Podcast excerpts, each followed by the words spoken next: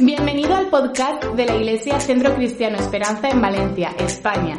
Esperamos que disfrutes escuchando este mensaje con nosotros.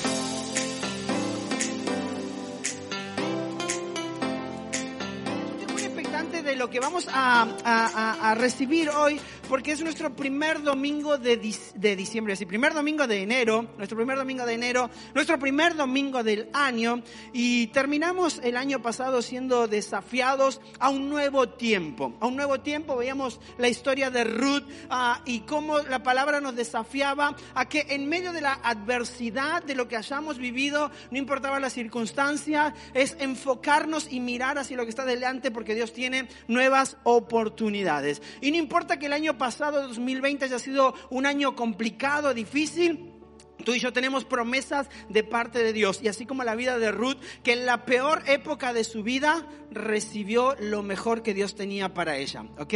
Y entró en, en- en, eh, la, en la genealogía de nuestro Señor Jesucristo, tras siendo parte de, de aquel que iba a, a dar paso a las siguientes generaciones para que naciera el Mesías. ¿no? Y yo creo que hemos sido muy desafiados en eso, en poder dejar de mirar atrás y enfocarnos hacia lo que está adelante. Amén.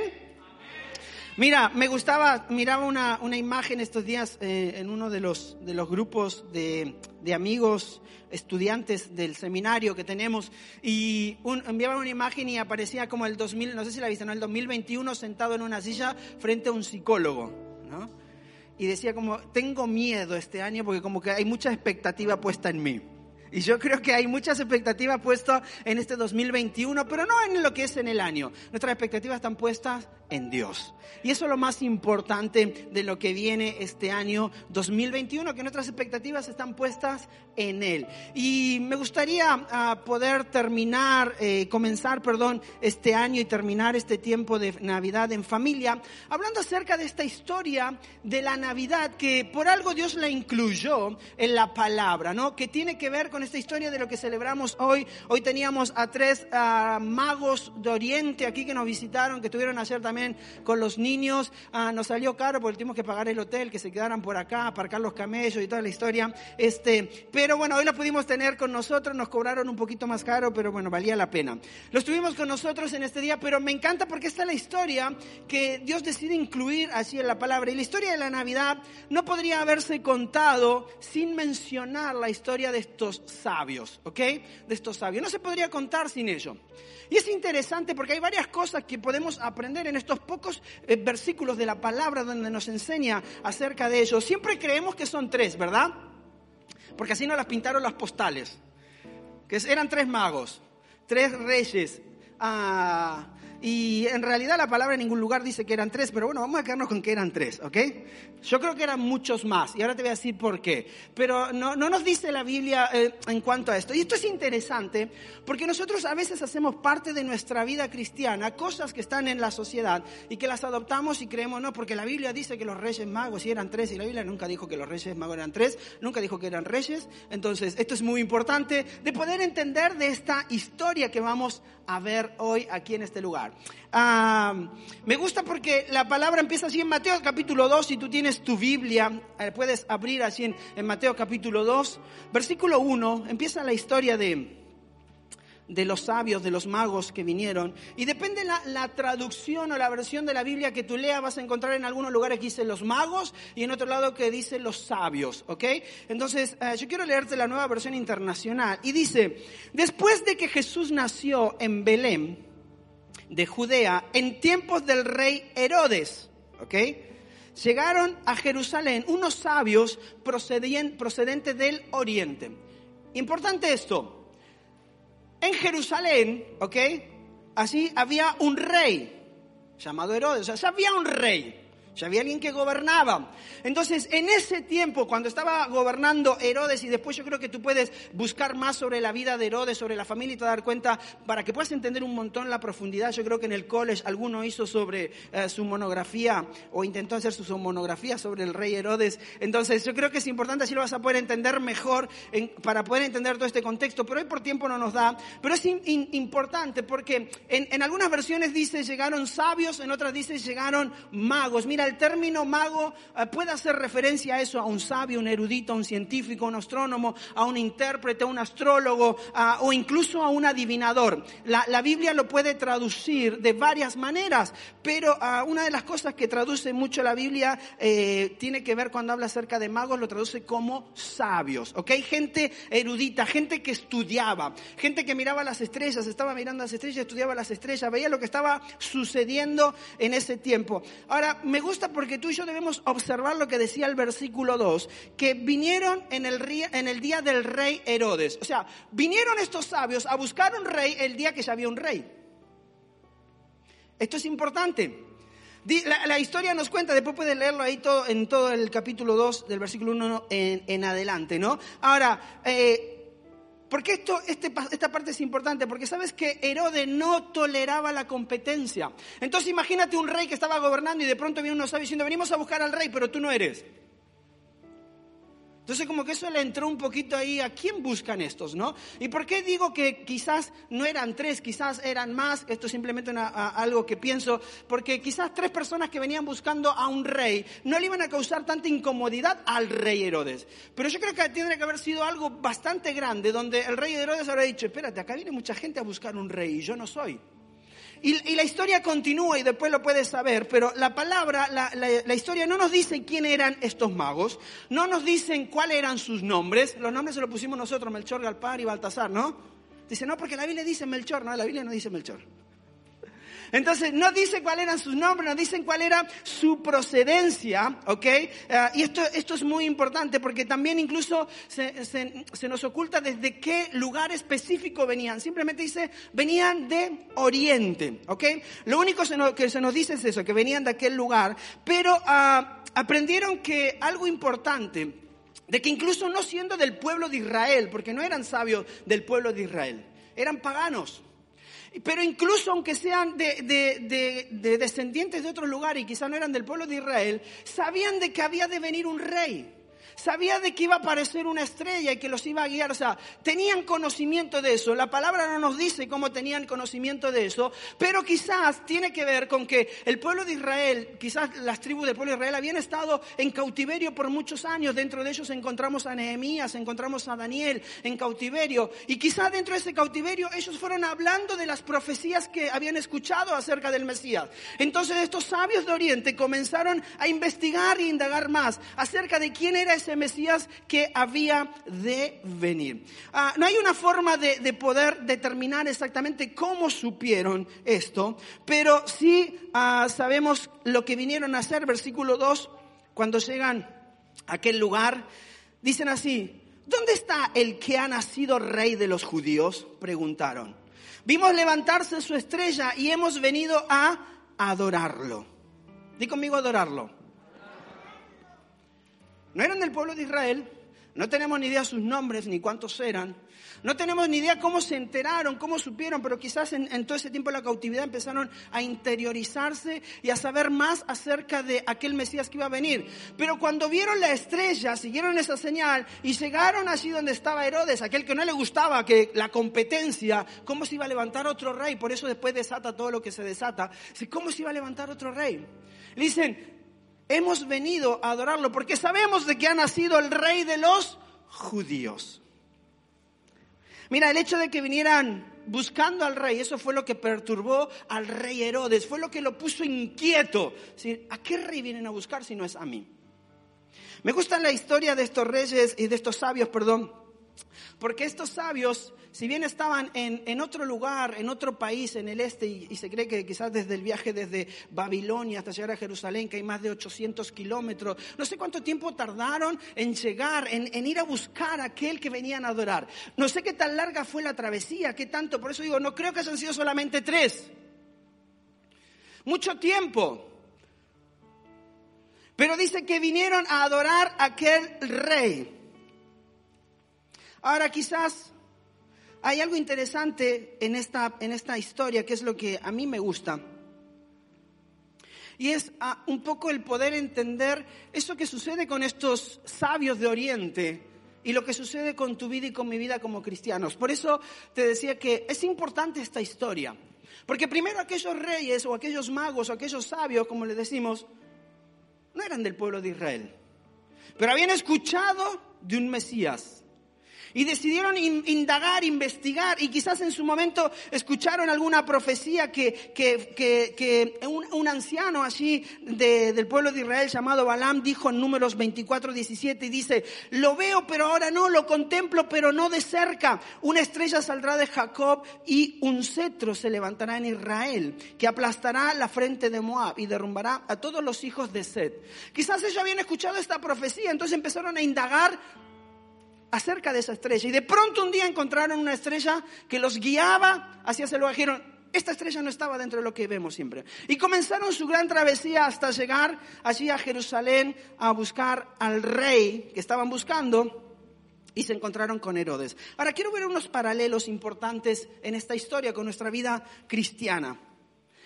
Lo primero es que los sabios si tú tienes para apuntar, yo te voy a animar que puedas coger tu boli, que puedas coger tu móvil, tu iPad, tu, lo que tienes. Si tú estás en casa y mientras estás con tu café, yo quiero que puedas apuntar y, y te va a ayudar a recordarte mejor quizás al terminar el mensaje y repasar durante la semana esto. Mira, los sabios siguieron la luz.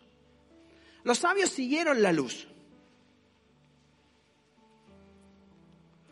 Y no era esa que a veces nosotros decimos, sigue la luz, sigue la luz cuando se está entrando a la muerte. No, no. Dice, siguieron la luz de la estrella, vieron la estrella brillar y siguieron su luz. Esos vieron la estrella en el oriente y supieron que esa era la estrella del gran rey. Fíjate lo que decía el versículo 2. ¿Dónde está el que ha nacido, dónde está el que ha nacido rey de los judíos? Preguntaron. Vimos levantarse su estrella y hemos venido a adorarlo. La estrella iba delante de ellos guiándolos. La estrella iba delante de ellos. Los sabios se guiaron por esa luz, la luz que, que tenía esa estrella. La estrella iba delante de ellos guiando sus caminos.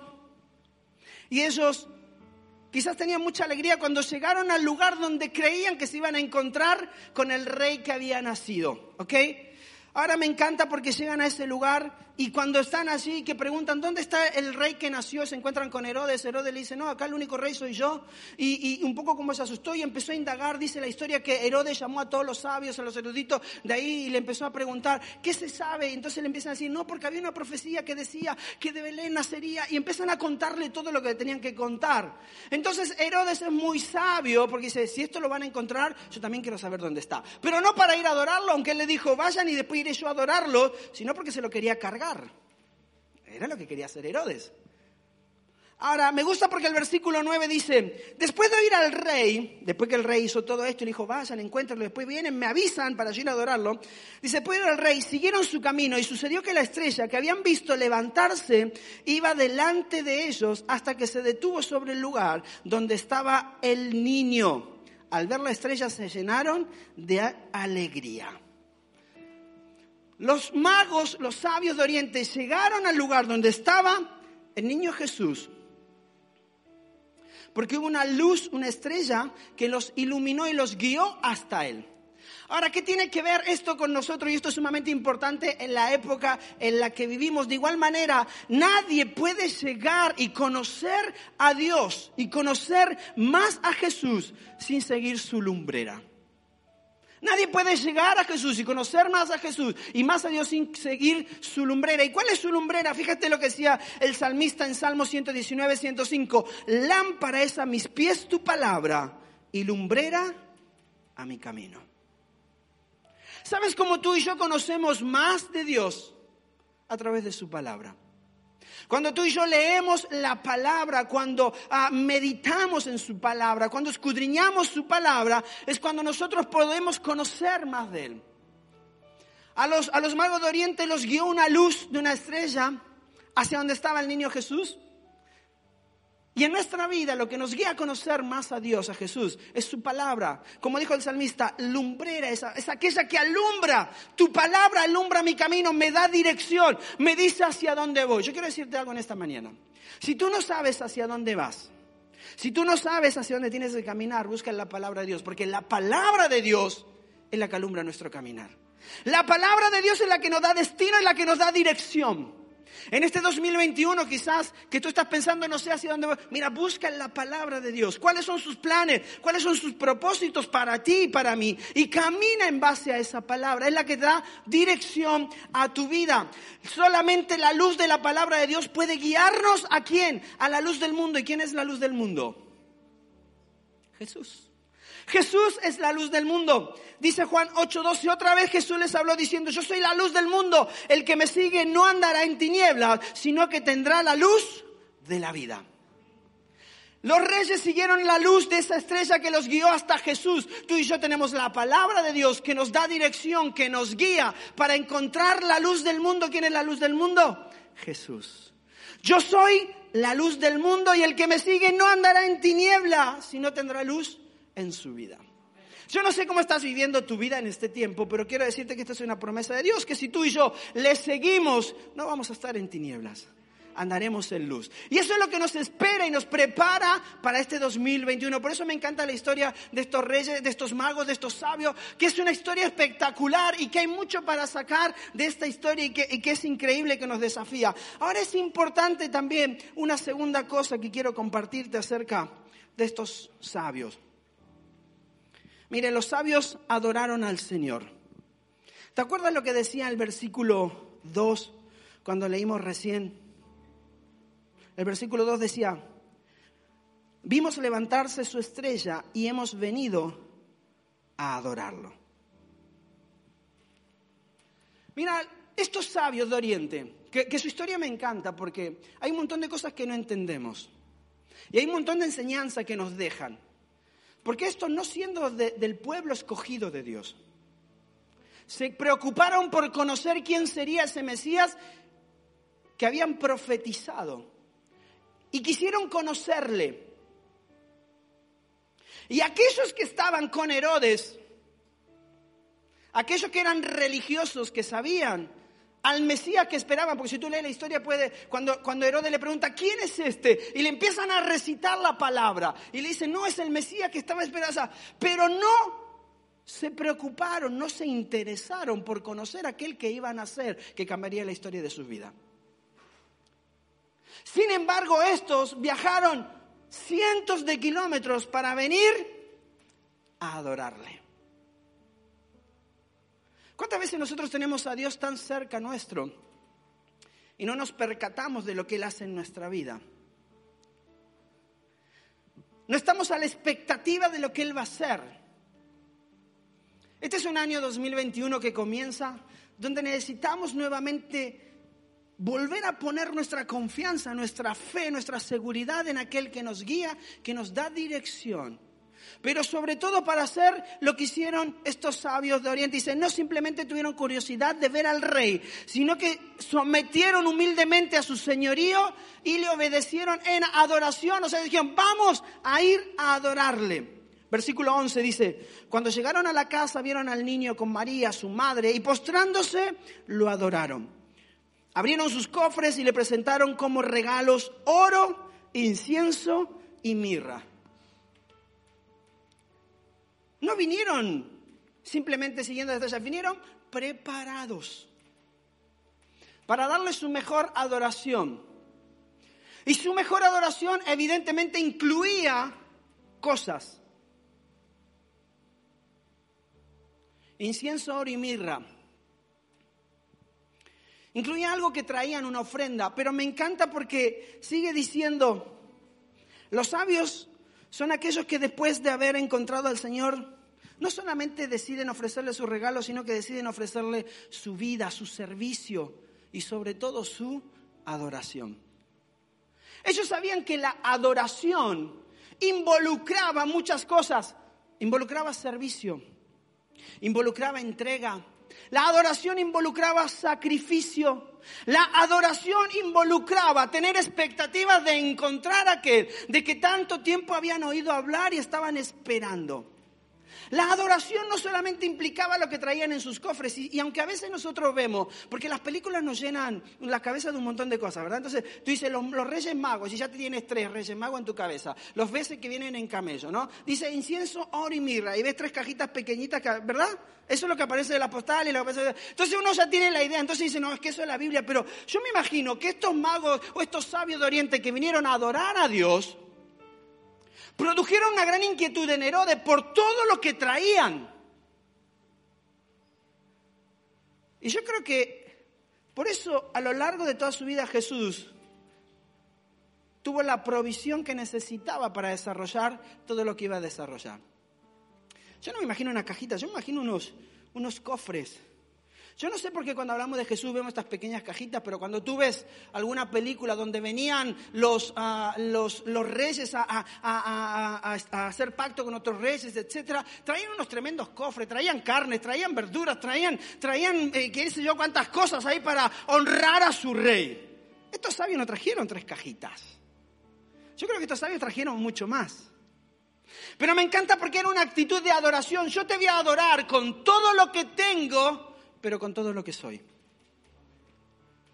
Porque no habían caminado 200 kilómetros, habían hecho más de 800 kilómetros si salieron de Oriente y se cree que desde Babilonia hasta llegar al lugar donde llegaron.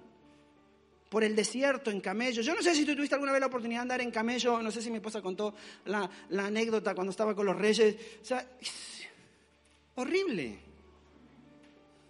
Ese coso grande que cuando se para te mueves todo así y después vas para adelante, para atrás. Y uno como que lo hace tan guay. Nosotros nos hicimos como seis horas para ir al medio del desierto del, allí del, del Sáhara para andar en camello y después dijimos, ¿qué hicimos? Porque en la película se ve todo muy bonito, pero acá... Estos reyes hicieron mucho para venir a adorar a Dios. Me encanta esta parte de, de la historia. Porque como dijeron, porque su estrella hemos visto en el oriente y venimos a adorarle. Mira, encontramos aquí verdaderos adoradores. Verdaderos adoradores que no escatimaron en gasto, que no escatimaron en organización de un viaje tan largo, una excursión desde la ciudad o desde el país de donde salieron para llegar hasta donde estaba Jesús, a posiblemente desde Babilonia hasta Jerusalén, no sabemos muy bien. No, escatimaron cuántas semanas y se iban a fatigar, lo que les iba a escasear en el camino, no escatimaron en eso, no escatimaron los peligros que había en medio, simplemente querían ir a adorar a aquel que iba de nacer. El rey de reyes y el señor de señores. Por eso me encanta la historia de la Navidad. Por eso me encanta esta historia de los magos, esta historia de los sabios. Porque me enseña lo que es la verdadera adoración. Y cuando nosotros estamos eh, pensando en qué le voy a dar a Dios este año 2021, mira, lo mejor que tú le puedes dar a Dios en este 2021 que va a comenzar es dejar atrás lo que está atrás, enfocarte en lo que está adelante, como dijo el apóstol Pablo, porque adelante hay futuro, adelante estaba el Mesías, adelante estaba el Rey de Reyes, y no escatimaron en el precio que tenían, pero querían conocerle, querían llevarle su mejor adoración, que no solamente implicaba tener cosas, sino que implicaba su propia vida.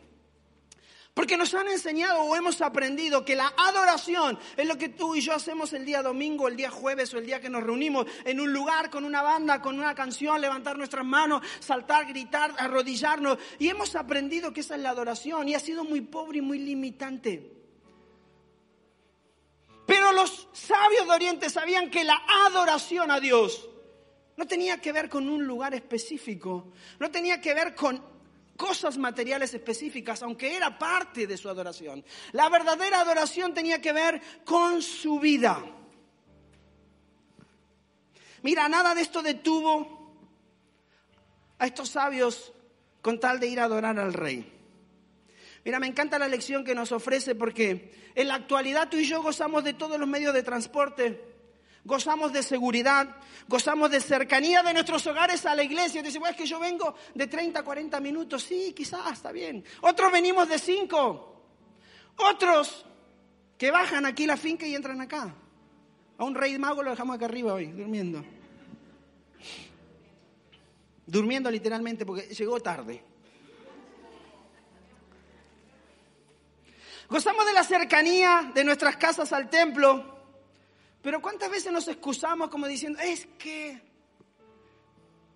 es que, y nosotros somos como aquellos religiosos que conocían la escritura, que sabían el Mesías que venir y tenemos todas las excusas y no estamos preparados para, pero aquellos que no eran del pueblo de Dios, que habían escuchado, decían, algo grande viene para este nuevo tiempo, escúchame, algo grande viene para este nuevo tiempo.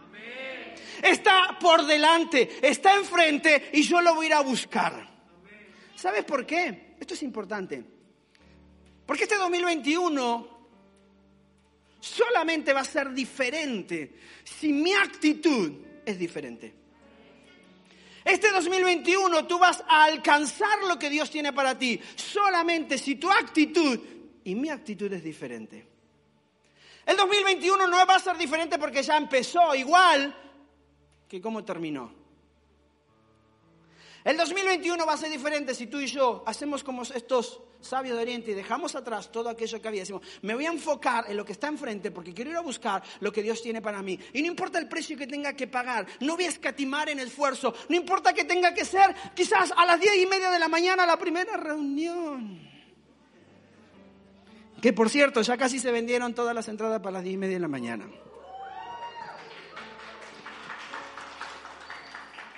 Tú aplaudiste porque sacaste de las doce y media, por eso, ¿verdad? Uh, qué bueno, sigo a las doce y media, no me lo quiten el lugar. Mira, a estos hombres no le importó nada de esto, su mayor anhelo era adorar a Dios. Mira, cuando hablan las escrituras que trajeron regalos al Mesías, al Rey de Reyes, Trajeron regalos, pero ¿sabe lo que más me gusta de esto?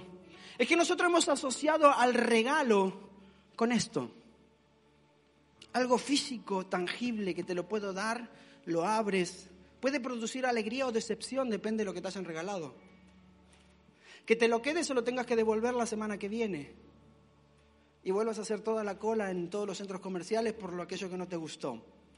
Pero me encanta porque cuando habla de regalos, está hablando que los, magos de Oriente, los, los sabios, los reyes vinieron de aquel lugar, trajeron su mejor regalo. ¿Sabes cuál es mi mejor regalo y tu mejor regalo para Dios en este tiempo? Tiene que ver con sacrificio, tiene que ver con servicio, tiene que ver con, con entrega, tiene que ver con todo eso, tiene que ver con nuestras ofrendas, pero tiene que ver con nuestra vida.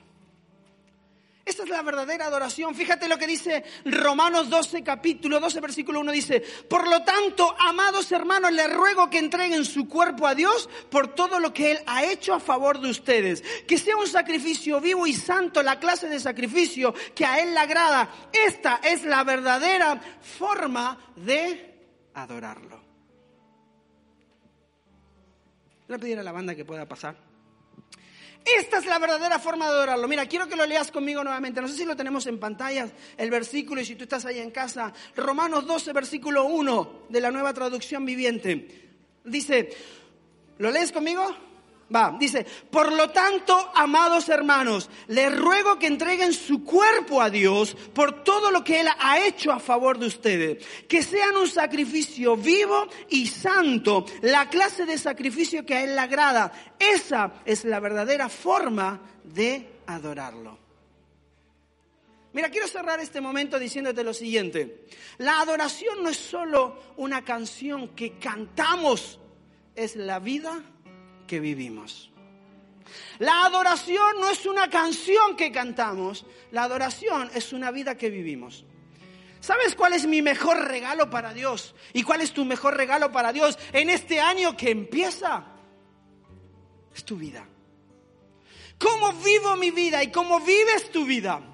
La vivo de acuerdo a la luz de la palabra, que es la que me guía y me da dirección y me saca de las tinieblas y me lleva a conocer la verdadera luz del mundo, que es Jesús. O lo sigo poniendo en todas las cosas que suceden día a día en nuestra sociedad. Quizás es tiempo de que tú y yo aprendamos a valorar aquello en a quien hemos creído en aquel en quien hemos creído.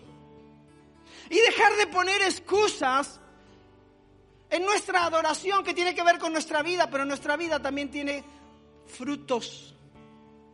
¿Qué es lo que voy a hacer? Deja de poner las excusas de, ah, es que, es que vivo tan lejos, es que llegó el enero, hace tanto frío, es que me encantan estos, estos hombres de Oriente, ¿sabes por qué? Porque no escatimaron en nada, en viaje, en, regalo, no escatimaron, en, en sacrificio.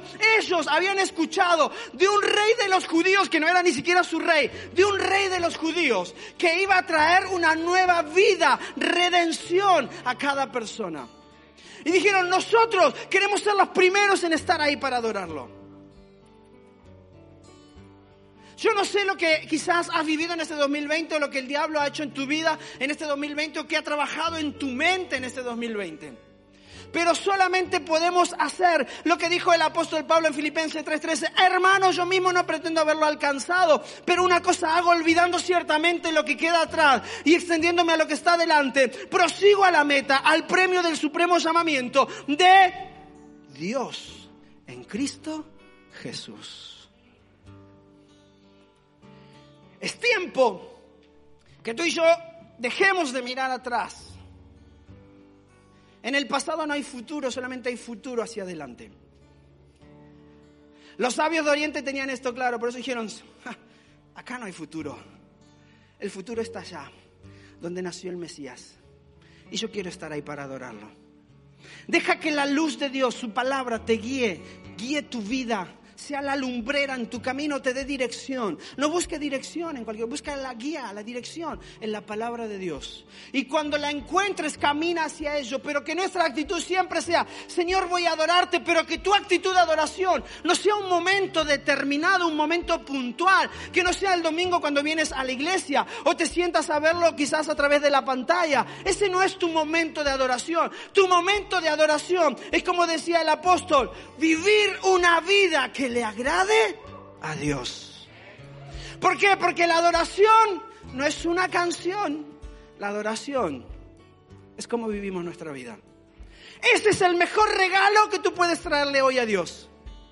Hoy, domingo 3 de enero, si tú quieres comenzar a vivir un domingo, un, un 2021 diferente, tienes que tomar la determinación. Mira, los sabios buscaron, los sabios persistieron, los sabios encontraron y los sabios adoraron al Señor, pero hubo persistencia. Nosotros debemos hacer lo mismo. No hay mejor manera que comenzar este año 2021 que siendo determinados, determinados a darle nuestra mejor adoración a Dios. Y nuestra mejor adoración a Dios no es como levantas tus manos, nuestra mejor adoración a Dios no es que tanto gritas, que tanto saltas o cómo te arrodillas o si te quedas sentado. No es tanto si vienes a la iglesia o estás allí en tu hogar. La adoración a Dios tiene que ver cómo vivo mi vida.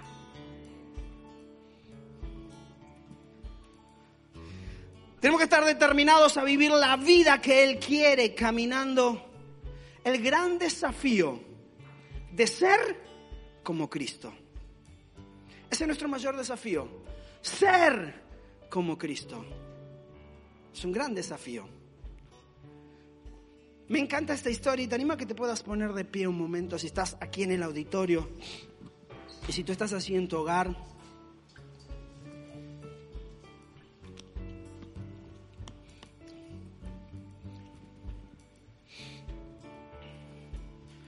Yo no sé cómo vas a terminar, o perdón, cómo vas a comenzar este 2021.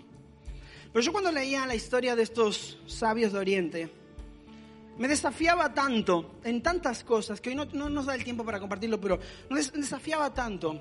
Y una de las cosas que más me desafiaba era en esto. Si estos tíos, porque eran españoles, si estos tíos Estuvieron dispuestos a dejar todo por aquel que no conocían, pero sí habían oído y habían escuchado. Para venir a adorarle. Eso cambió la historia de sus vidas. Cambió la historia de sus vidas. Porque al principio dice que una luz los iluminó, pero cuando se van dicen que un ángel les habló. Y que le dice, no vayan por ese camino, no regresen por ahí, porque Herodes... Entonces vayan por otro lado. Una relación con Dios se genera cuando yo encuentro a Dios. Cuando tengo la actitud correcta. Yo quiero decirte algo en esta mañana. Yo sé que tú quieres que este 2021 sea diferente. ¿Verdad? Bueno, los que están en casa. Los que están en casa yo sé que quieren que su 2021 sea diferente. Yo sé que tú quieres un 2021 diferente. Tenemos la oportunidad, el privilegio de comenzar este 2021 de una manera diferente. Porque el 2021 no va a cambiar, porque ya no cambió, porque empezó de la misma manera. El único que puede cambiar eres tú. Con la actitud correcta, diciendo, en este lugar no hay nada. Voy hacia el frente porque así está mejor. Allí hay cosas más grandes. Allí está el Mesías. Allí está el Salvador. Y yo le voy a dar mi mejor adoración en este tiempo. Y mi mejor adoración es, como dijo el apóstol, es cómo vivo mi vida. Quizás este sea un año en que tengas que cambiar la forma en cómo vives tu vida. Es el año en que tengo que cambiar la forma en cómo he caminado en este 2020. En dónde he depositado mi confianza, en dónde he puesto mi esperanza, dónde estaban mis miedos, qué me impidió acercarme a Dios. Quizás el 2021 solamente sea diferente si tú tomas una actitud totalmente diferente.